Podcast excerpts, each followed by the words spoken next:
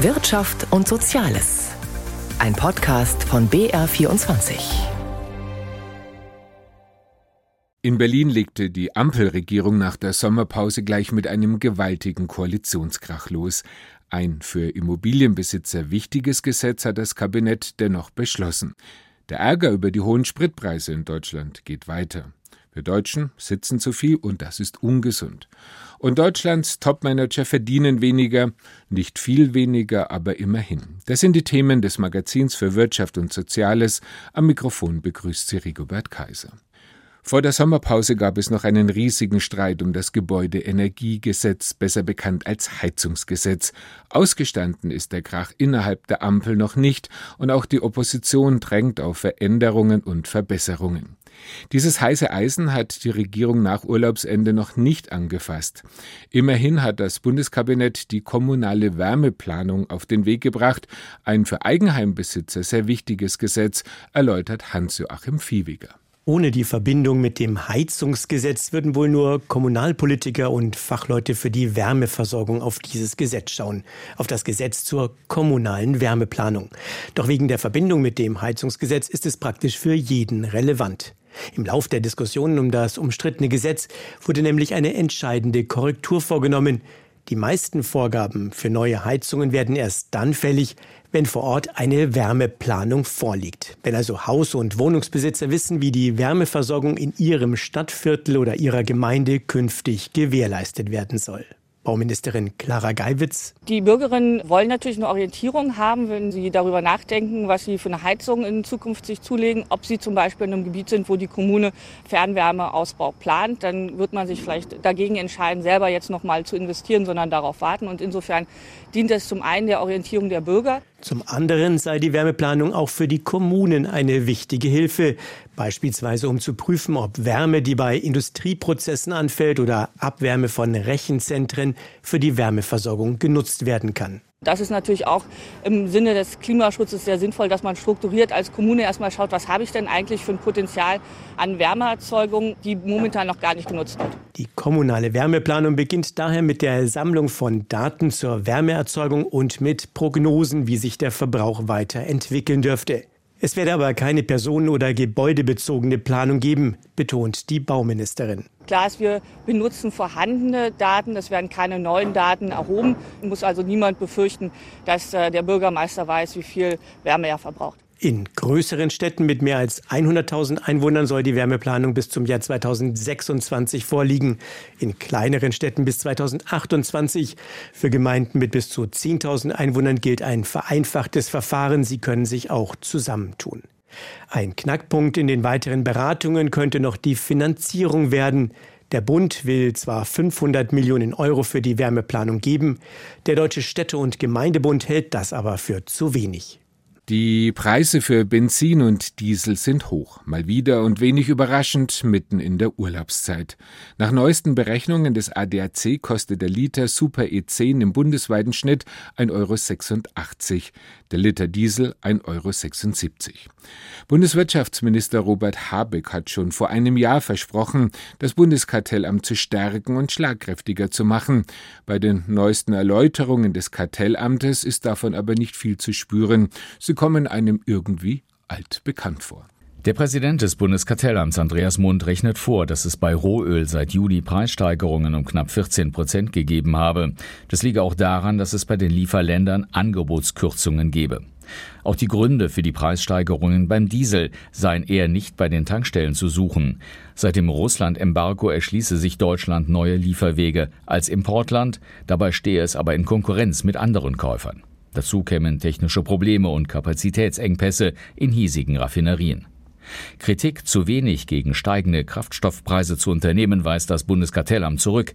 Die Behörde könne Spritpreise nicht auf Knopfdruck senken, sagte Mund, der im Übrigen erneut auf Apps seines Hauses verwies, die Preisvergleiche anstellen würden. Zudem hänge die Höhe des Spritpreises auch immer von der Tageszeit ab. Vergleiche würden sich laut des Kartellamtschefs also lohnen. Das war Jochen Hilgers aus Bonn. Italien ist seit jeher bekannt für seine hohen Benzinpreise. Im letzten Jahr lagen sie zum ersten Mal seit langer, langer Zeit unter den Deutschen, weil die römische Regierung einen kräftigen Rabatt gewährt hatte. Doch der ist ausgelaufen und die Preise schießen seitdem nach oben. Rom versucht nun mit einem neuen Instrument entgegenzusteuern, berichtet Martin Breitkopf.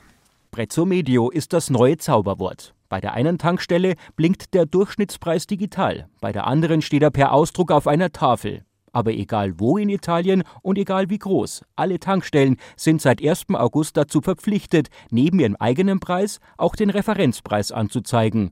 Tankstellenmitarbeiter Claudio Stormante. Es ist ein Durchschnittspreis und den müssen wir auf der Homepage aktualisieren, jeden Tag bis 10 Uhr morgens. Prezzo Medio soll eine stärkere Transparenz bei den Preisen garantieren. Die italienische Regierung will damit Preistreiberei den Kampf ansagen. Wer tankt, soll ab sofort vergleichen können, ob die Tankstelle einen überteuerten Preis verlangt, so die Idee. Darum soll der Durchschnittspreis auch gleich neben dem Preis der Tanksäule hängen. Claudio Stromante an der Tankstelle in Rom hatte eine klare Meinung. Es bringt nichts. Es ist nur Zeitverschwenderei für uns, dass wir täglich Durchschnittspreise ändern müssen. Pünktlich zur Einführung des Durchschnittspreises haben die Spritpreise im ganzen Land angezogen.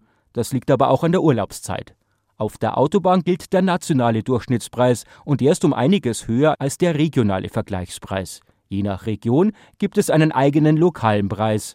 Der Durchschnitt wird vom italienischen Wirtschaftsministerium von allen Tankstellen errechnet.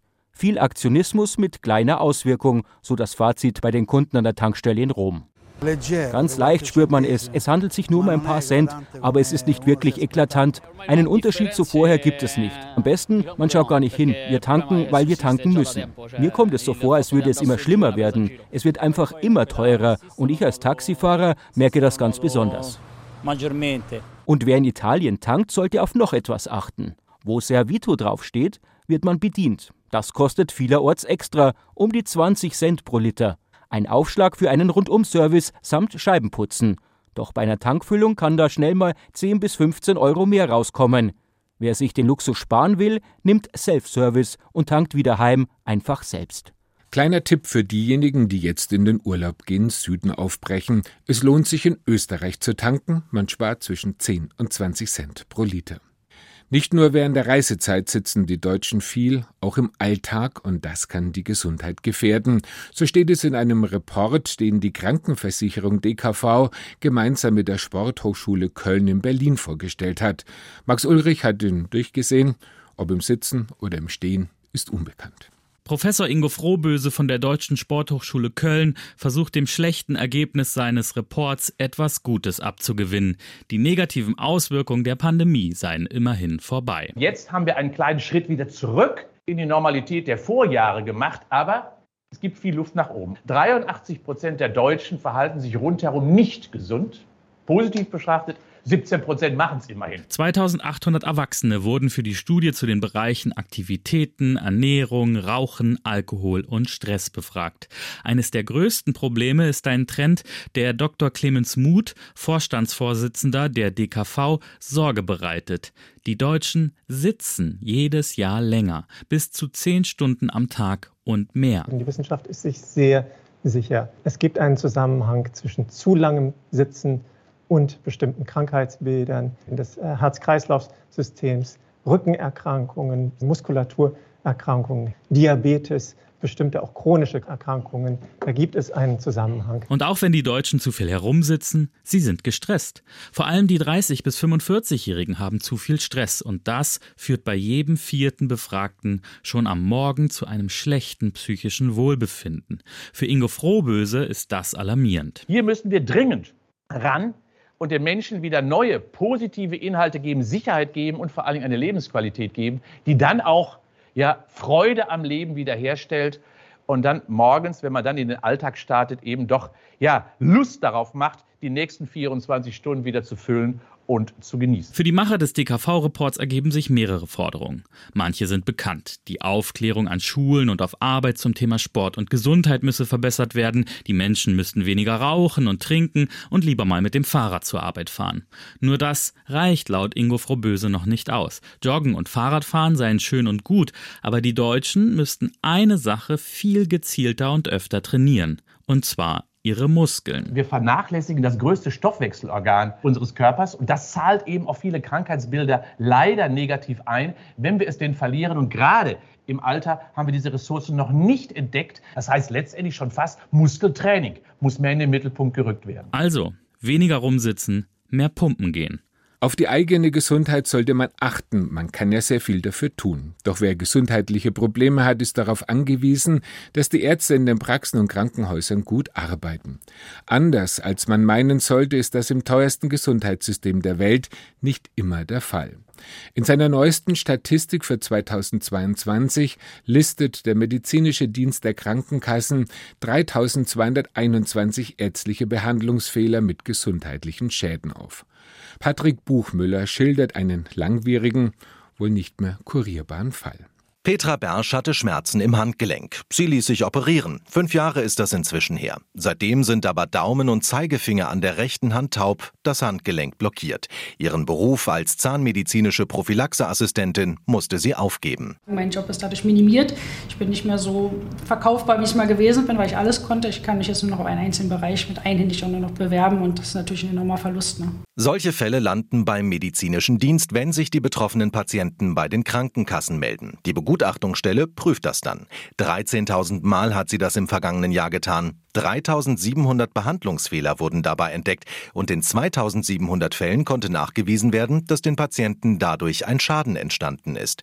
Die Zahlen sind seit Jahren nahezu konstant. Stefan Gronemeyer, der Geschäftsführer des MDS, stellt aber fest, dass wir immer wieder die gleichen Fehler sehen, also auch schwerwiegende Ereignisse wie Seitenverwechslungen bei Operationen und daraus ziehen wir den Schluss, dass äh, wir noch mehr für die Fehlervermeidung tun müssen. Und dabei sind die Zahlen aus der Jahresstatistik wahrscheinlich nur die Spitze des Eisbergs. Der Großteil der Behandlungsfehler werde gar nicht erkannt, so Gronemeyer. Also die wissenschaftlichen Studien und Untersuchungen, die es dazu gibt, gehen davon aus, dass etwa nur drei Prozent solcher Ereignisse überhaupt in irgendeiner Statistik auftauchen. Und die meisten Expertinnen und Experten gehen davon aus, dass die Zahl doch deutlich über 100.000 Fälle im Jahr in Deutschland liegt. Eine hohe Dunkelziffer, immer die gleichen Fehler. Da muss man ansetzen, findet der medizinische Dienst. Ursachen erforschen, erkennen und abstellen. Da bietet es sich an, insbesondere schwerwiegende Fehler, also eigentlich Dinge, die nie passieren dürften, wie zum Beispiel eine Seitenverwechslung.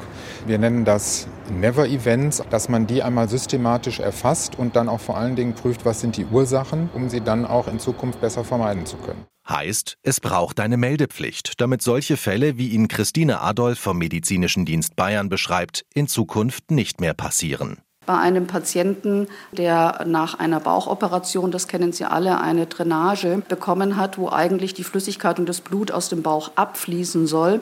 Anstelle dessen ist es verwechselt worden mit einem Einfuhrkanal für Sondenkost. Und so hat dieser Patient eine Bauchfellentzündung bekommen und an dieser Bauchfellentzündung ist er auch gestorben. Das ist nur einer von 84 Fällen, in denen die Behandlungsfehler so schwer waren, dass die Patienten letztlich daran gestorben sind. Deutschlands Konzernbosse stehen ständig in der Kritik, sie würden zu viel verdienen. Vor Jahren machte der ehemalige Porsche-Chef Wendelin Wiedeking Schlagzeilen, als er mit seinem Jahresgehalt die 100 Millionen Euro Marke durchbrach und in die Regionen vorstieß, die in den Vereinigten Staaten häufiger vorkommen. Das war im Jahr 2008 und wirklich eine Ausnahme.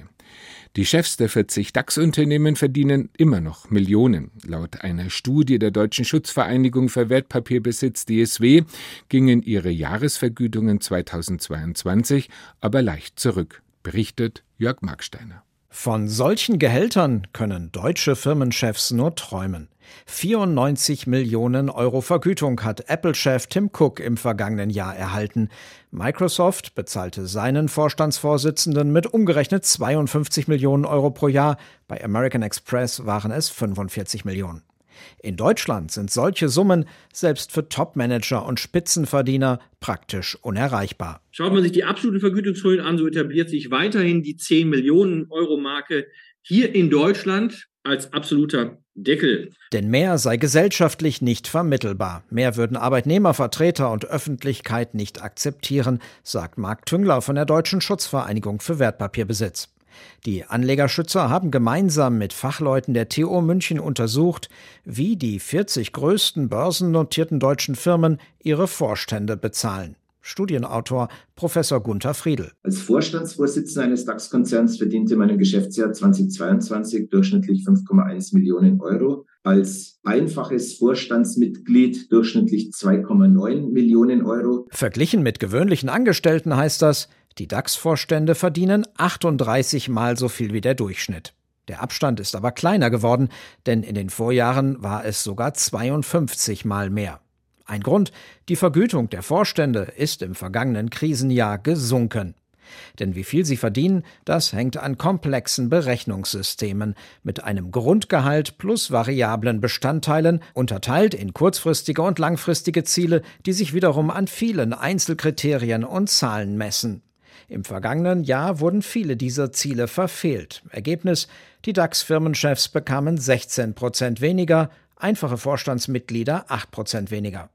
Dennoch stehen unter dem Strich immer noch Millionenbeträge. Spitzenreiter ist Christian Sewing von der Deutschen Bank mit 9,2 Millionen Euro, gefolgt von Oliver Blume von Volkswagen mit 8,8 Millionen Euro und Belin Gario Lopez von Merck mit 8,3 Millionen Euro.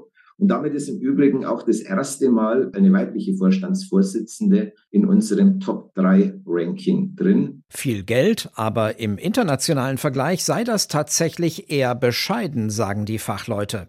In den meisten anderen europäischen Ländern und vor allem eben in den USA verdienen die Frauen und Männer an der Spitze deutlich mehr. In den USA liegt der Schnitt nicht bei 5 Millionen Euro pro Jahr, sondern bei 25. Beim internationalen Vergleich der Vergütung darf man aber auf einem Auge nicht blind sein, sagt Anlegerschützer Tüngler. Weil das Risiko eines Vorstandes im Ausland ist auch deutlich höher. In den USA ist die Vergütung der Topkräfte üblicherweise stark gekoppelt an die Entwicklung des Aktienkurses. Und der kann eben auch stark sinken. Das fixe, also garantierte Grundgehalt betrug bei US-Firmenchefs im vergangenen Jahr nur 8 Prozent. In Deutschland waren es dagegen 32 Prozent.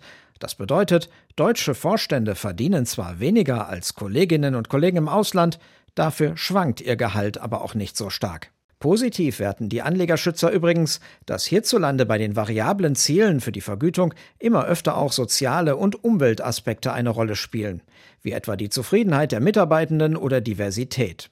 Die Senkung des Energieverbrauchs oder der Einsatz nachhaltiger Materialien. 98 Prozent der DAX-Konzerne berücksichtigen mindestens eins dieser Kriterien bei der Frage, wie viel der Chef oder die Chefin verdienen soll. Eine Branche, die während der Corona-Pandemie besonders gebeutelt wurde, ist die Gastronomie. Monatelang blieben die Lokale geschlossen, die Sitzplätze wurden reduziert. Um der Branche zu helfen, senkte die Bundesregierung den Mehrwertsteuersatz von 19 Prozent auf 7 Prozent, phasenweise sogar auf 5 Prozent. Die Regelung wurde mehrfach verlängert. Doch damit soll zum Jahresende Schluss sein. Die Gastronomie wehrt sich gegen die Rückkehr zum 19-Prozent-Satz. Bernhard Schulz hat sich bei Gastwirten umgehört. Vom Einkauf her weiß ich, dass das brutal schwierig wird, weil einfach die Preise ja ins Bodenlose gestiegen sind. Und das macht es halt ganz schwierig, weiter wirtschaftlich arbeiten zum China, dass sie das auch noch rechnet, weil wie sollen sich die Leute das noch irgendwie leisten können? Also schwierig. Küchenchef Hubert Lanzinger ist beim Knödelrollen. Das Mittagsgeschäft geht gleich los. Es gibt viel zu tun, er könnte Hilfe gut gebrauchen, aber Personal ist schwierig zu bekommen. Die Arbeitszeiten sind speziell und der Nachwuchs spärlich. Es ist schwierig. Wir haben schon ein paar Leute da gehabt, die sagen alle, das ist ja brutal. Abends arbeiten, die Wochenenden arbeiten. Entweder man liebt den Job oder man hasst ihn. Das ist einfach so. Eine Rückkehr zur höheren Mehrwertsteuer auf Speisen würde vielen Gastronomiebetrieben den Boden unter den Füßen wegziehen, so die Befürchtung. Die Wirtin in Eying, Angela Inselkammer, ist gleichzeitig die Präsidentin des Bayerischen Hotel- und Gaststättenverbandes.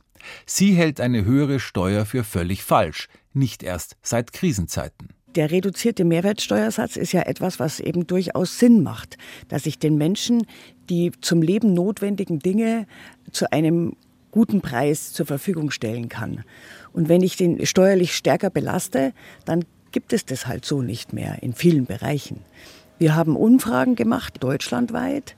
Also 12.000 Betriebe haben konkret gesagt, dann sperren sie zu. Eine Gesellschaft braucht auch Geselligkeit. Zusammensitzen, gemeinsam essen und trinken, sich unterhalten, das sind Grundbedürfnisse. Die Beschränkungen der Pandemiezeit haben das eindrücklich gezeigt.